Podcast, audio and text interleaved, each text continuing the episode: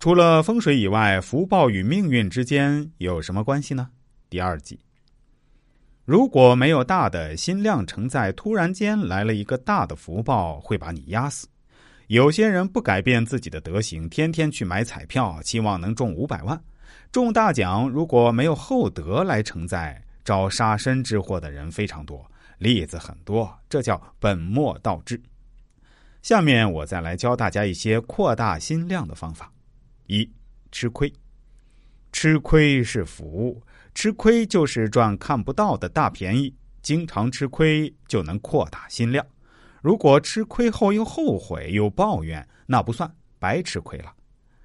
第二，布施，布施对于治吝啬贪心，贪心的人心量不会大。多做布施，多帮助人，扩大心量。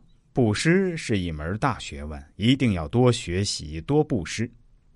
三转念，有时候遇到不顺心的事儿，心里面就会生烦恼，这时就要学会转念。比如你的钱包丢了，马上转念，这肯定是我什么时候偷拿别人的东西，或者占别人便宜了，现在报应来了。由于我信佛了，就重罪轻受，否则说不定是丢更多的东西。比如别人骂你，马上转念，他骂我是帮我消业，我要感恩他，愿他骂过后能解除我们之间的恩怨，发菩提心求生净土。你每转一次念，你的心量就扩大一点。第四，放生，随缘并有智慧的放生，不论多少。以慈悲的心、感恩的心，看着众生从自己手中回到差一点就生死离别的家，你的心会慢慢的融化，心量慢慢的就会扩大。五，突破自我。有时候你特别讨厌某件事儿，根本无法接受，就要学会突破自己，狠下心来去做一次。在做后，你就觉得这个困难根本就是自己想象出来的，比如刷马桶。有些人看一眼就恶心，更不用说去刷，甚至直接去用手掏了。这时就要突破心量了，狠下心来，就是用手摸到又能怎样？能死吗？这些东西不都是从人身上来的吗？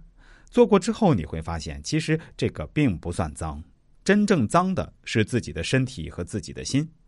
如果这个突破过来了，再去观察其他的事情就不一样了，因为你的心量扩大了。第六。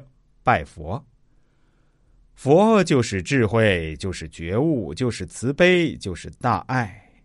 用你刚强难化的心，傲慢不肯低下的头颅，慢慢的弯下有点肾虚的腰，用心感受佛陀的慈悲，用心接纳佛陀的加持，你的心会变得柔软无比，慈悲无比。